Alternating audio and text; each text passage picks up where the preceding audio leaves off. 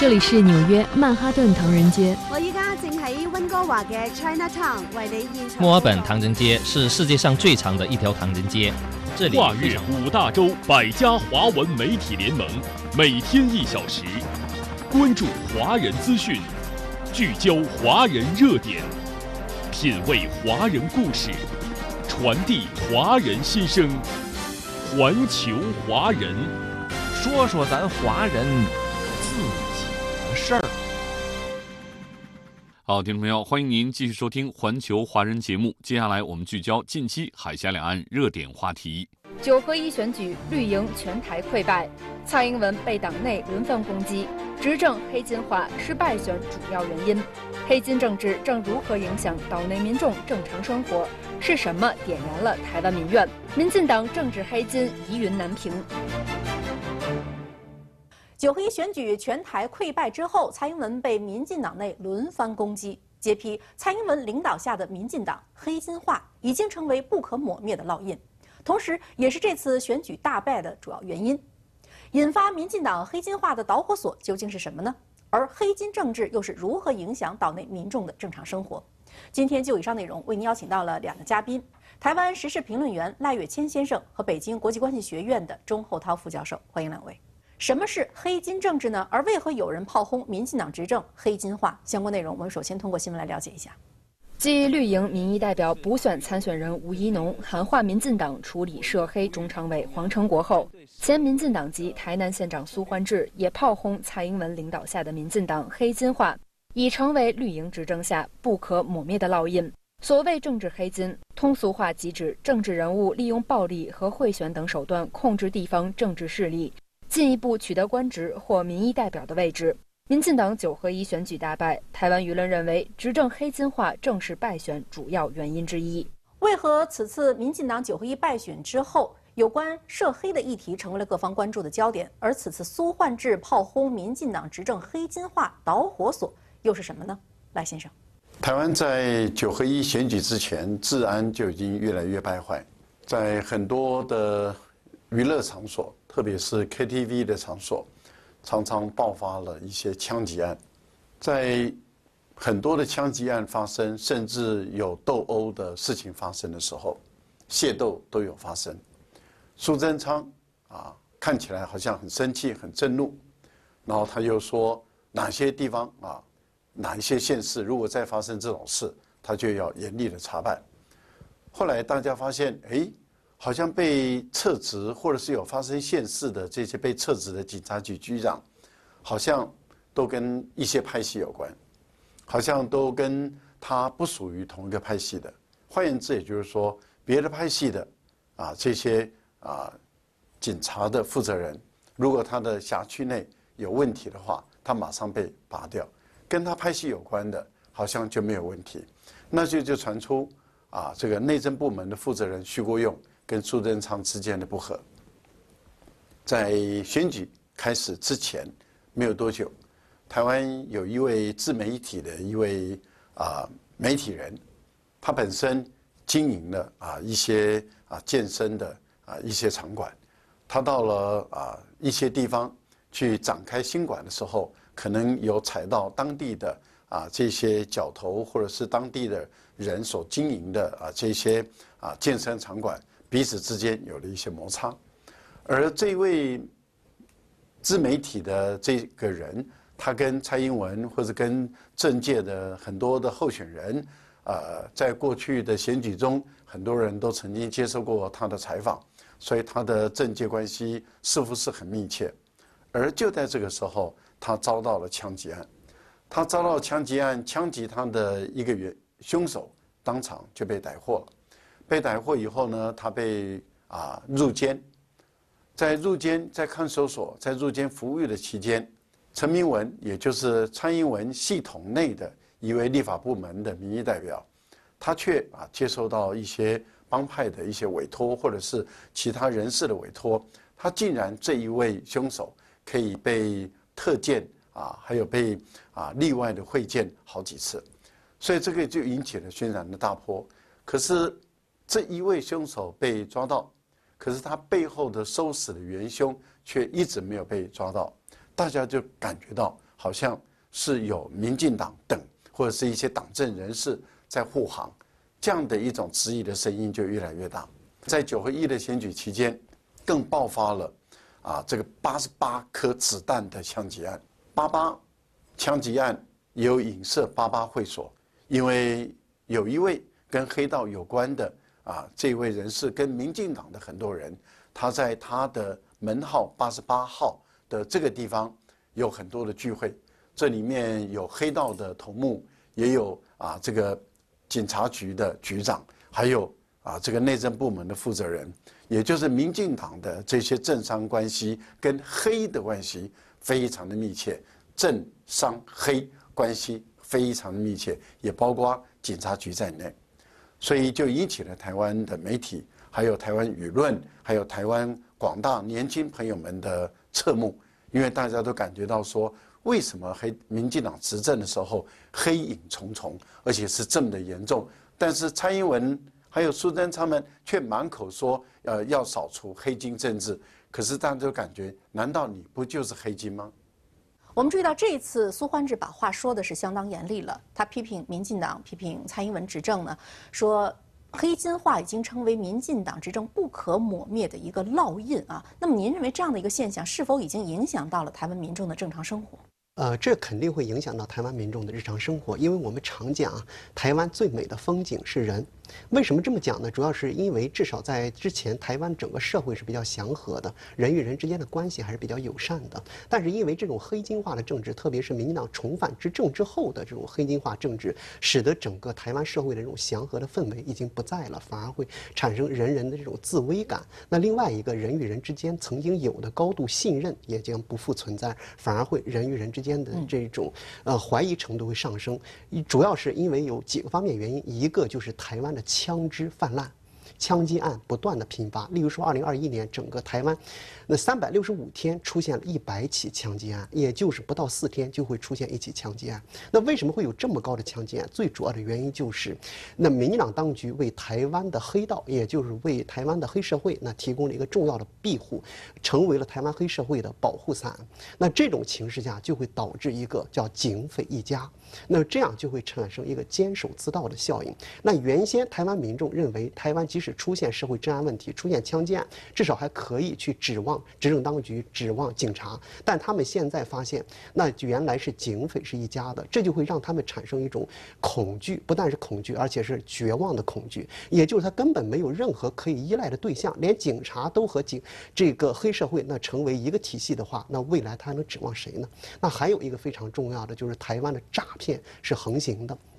在二零二一年，全年只有三百六十五天，却发生了二点四万起的诈骗案，平均每天六十六起诈骗。那这意味着什么？就是人与人之间的曾经有的信任将不复存在了，因为大家都会对这些诈骗集团、诈骗分子那保持一种高度的警惕、高度的这种怀疑的心理。那这会势必影响到他们日常生活，也就对陌生人、对于一些其他的，例如说朋友之间，可能也不会像原先那样信任度那么高了。因为台湾的很多诈骗都是从自己的亲人、从自己的朋友那么去入手，那么这也使得台湾的人与人之间的这种人情相对而言。也就越来越淡漠了。那台湾曾经称之为叫最美的风景是人的这样一个社会形态，也将不复存在了。所以在这种情势下，那台湾的民众的生活肯定是会受到巨大的冲击的。我们常言道，安居乐业，那安居才能够乐业，安居是乐业的前提。你如果说台湾的整个社会问题，那么整个社会治安都是弊病百出，都是漏洞百出，那你让民众如何去乐业？那最终的结果只能有。那么，岛内的人想出去，因为他对这个台湾那这个社会治安、社会环境是高度怀疑的；而外面的投资也不想进岛内。当内部的人想走，那外部的人又不愿意进来，那台湾未来的发展，那只能有一个前景，就是它的空心化和空洞化。确实，诚如您所分析的，目前台湾社会治安的种种乱象，像什么诈骗啊、凶杀等等的，可以说是愈演愈烈了，早已让台湾的民众呢失去了安全感。而这一切都是由于民进党当局长期与黑道势力相勾结而一手造成的。相关内容，我们继续通过新闻来了解一下。在台湾地区九合一选举开票当晚，民进党籍民意代表何志伟就在政论节目中披露民进党台北市长参选人陈时中阵营中的黑道乱象。他提到。二零二一年，有台媒报道，全台平均不到四天就发生一起枪击案。何志伟曾要求积极处理，结果却被民进党中常会一名具有黑道背景的人逼着道歉。他透露，此人就是民进党中常委黄成国，直言黑道在核心，难怪绿营选情会核爆。新闻当中提到的这位黄成国呢，有着很深厚的涉黑背景，但是他居然呢是民进党的一位中常委。那么赖先生，您觉得绿营为什么会用或者敢用一位黑道人物来执政呢？苏焕智是民进党的元老之一，是很资深的民进党的党员，他也曾经担任过啊台南县的县长，也就是说他曾经参选，而且选上了，政绩也还不错。律师出身，他的评价也都还不错，但是他看的民进党越来越堕落，他看的民进党跟黑道的勾结越来越勾越来越深，所以他这一次就一直指责民进党跟黑道过从甚密，而且整个民进党跟黑金已经挂钩太深了，整个民进党的中央也都有黑影重重，所以整个民进党已经堕落到他看不下去的地位。这个时候就爆出了有一位核心的啊，这个民进党籍的立法部门的民意代表，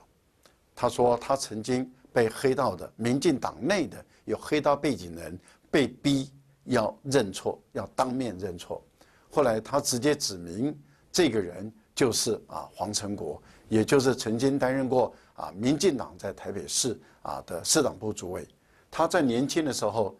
在警察局有立案。是天道盟的分子，也就是黑道的黑社会的分子，而且曾经也被传说他是这个天道盟在文山，也就是木栅地区的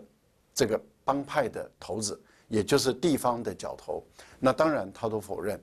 不过他的黑道背景似乎他最后也有点承认。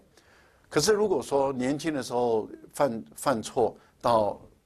之后，痛自悔改，那还可以。可是问题就在于，他似乎跟很多的角头都有来往。之前他全部都否认，可是大家都觉得你之前否认，后来承认，因此大家就产生连结。那之后他又跟啊一些帮派的角头好像有来往，所以他本身就受到很多的质疑，甚至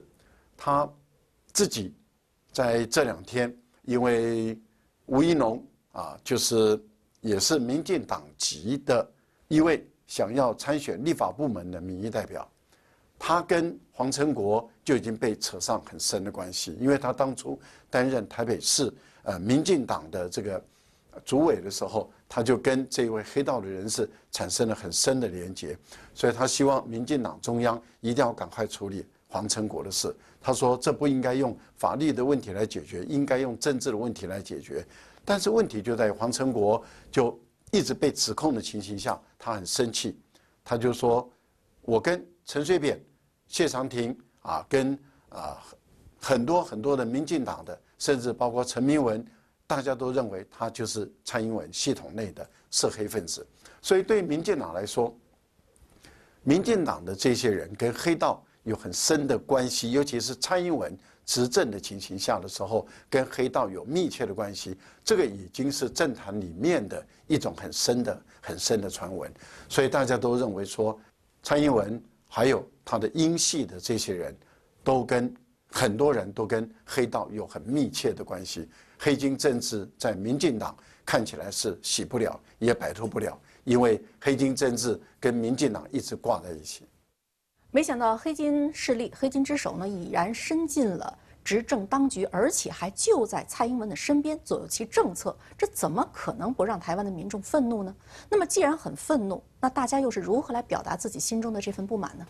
呃，诚如刚才主持人所分析的，其实民进党已经完全是黑金化了。台湾民众希望的台湾社会是一个朗朗乾坤、风清气正的社会，但是现在的执政当局那被黑金化之后，那整个的成了警匪一家，那整个社会的氛围，那么将就曾经对于台湾民众的期待，很显然不是这样的。那一方面是他们日常生活肯定会受到巨大的冲击和影响，那更重要的，他们对于台湾整个社会的政治体制会产生一种绝望感，或者说至少是不信任感。例如说，那么他们会呃认为台湾的政治现在越来越走向金钱政治。那么民进党当局之所以和黑金会勾连在一起，最重要的当然是看字看中了背后的一个字“金”，就是金钱。因为选举是是要花钱的，而民进党在其早期起家，特别是每次选举的时候，那选举经费相对而言比较少，那这个时候就需要高度依赖这些黑金，才能够将选举给维持下去，才能够去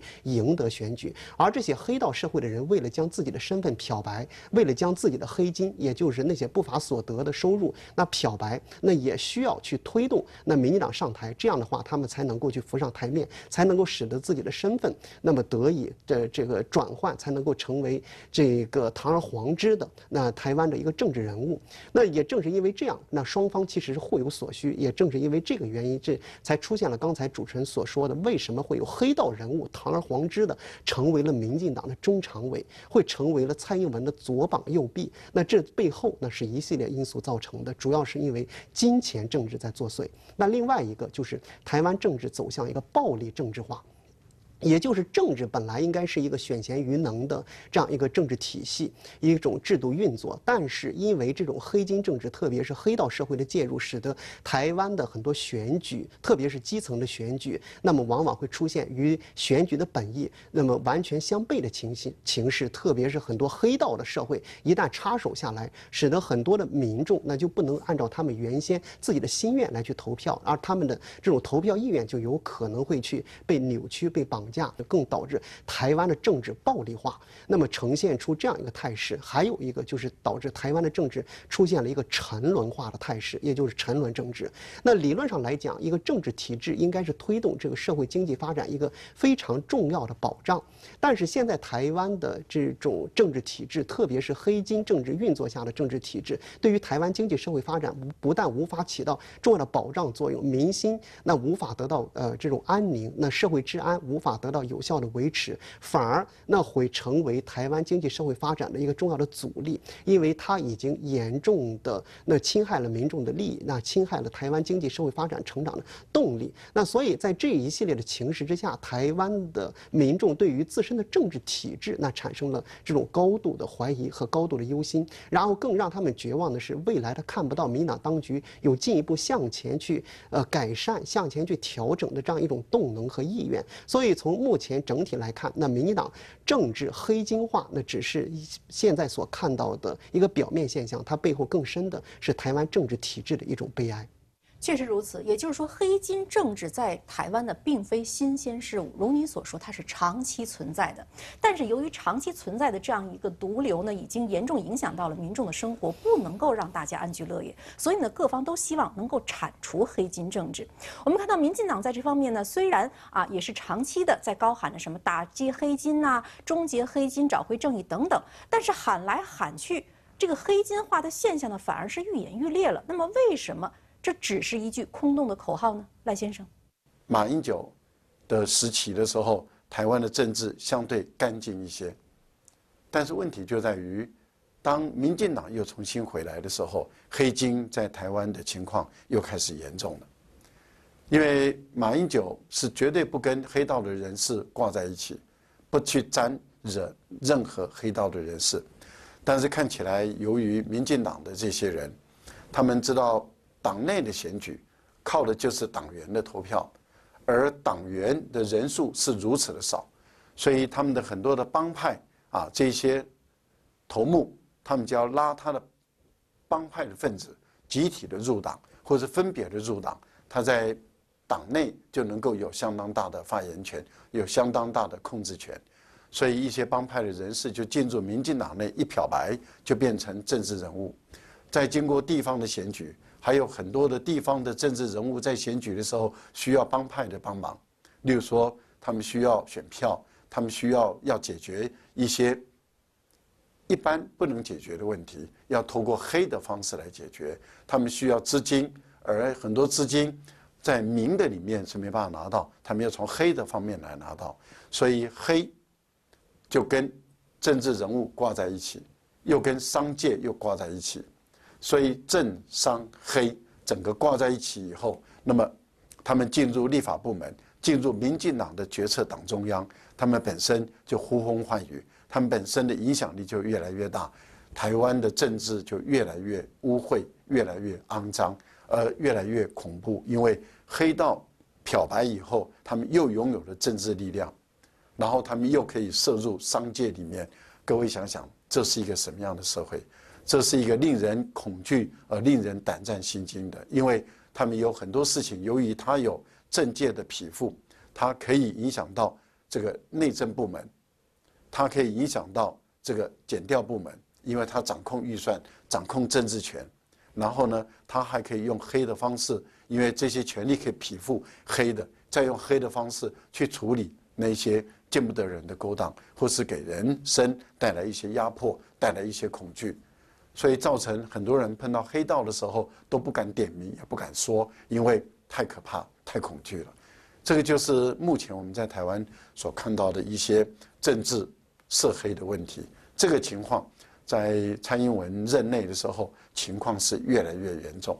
而已经到了没有底线的一个情况。这也就是为什么会有越来越多人站出来说，一定要终结这个现象。因为如果再不终结这个现象，整个台湾将会沦落这个非常难看的一个地步。而民进党内有很多的以前的这些党员，他们纷纷的跳出来，主要的就是在指责蔡英文治理下的台湾怎么把民进党变成一个黑金的政党。确实，如两位所分析的，那么民进党长期以来与黑道势力是相互勾连、共生共存的，所以什么终结黑金呐、打击黑金啊，都完全是在作秀啊，是在空喊口号而已。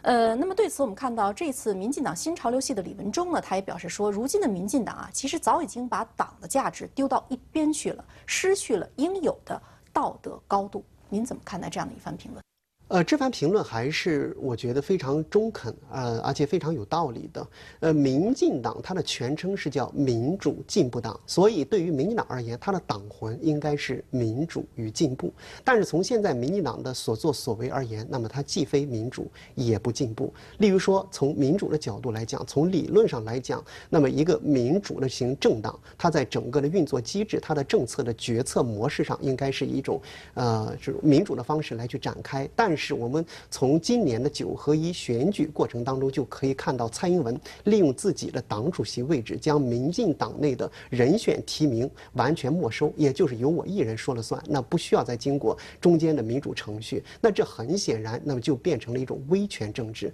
那另外一个，他也不进步，因为民进党那现在很多的理念，包括他很多的做法，其实与进步二字已经完全没有任何关系了。例如说，民进党的这种黑。金政治，我们今天所深入讨论的，可以看出来，民进党它不仅仅是这个成就了台湾的呃所谓黑金政治，更重要的，它也成为了黑金政治的一个受益者。它已经很难摆脱黑金政治对它的这种掌控和依赖。某种意义上来讲，那民进党对于黑金政治已经形成了一种路径依赖，也就是他在选举的时候，如果没有黑金政治，是一方面是他的这种资金来源就会面临很大的问题；另外一方面，他在这种基层的。庄脚，他在选举时候的人员的布局也会面临很大的问题，所以民进党对于黑金政治已经是严重的形成了依赖。这就像一个人吸食鸦片一样，明明知道它有毒，但是却上瘾了，却这个赖呃戒不掉。所以民进党的这种做法很明显是与全社会的主流完全是相背而行的，是不符合整个国际上的政治发展趋势的。所以他一点没有进步可言。民进党现在一系列的这种呃做法或者他的行为却。展现出这个政党连最基本的德都已经不复存在了，例如说接二连三爆出来的论文的抄袭案。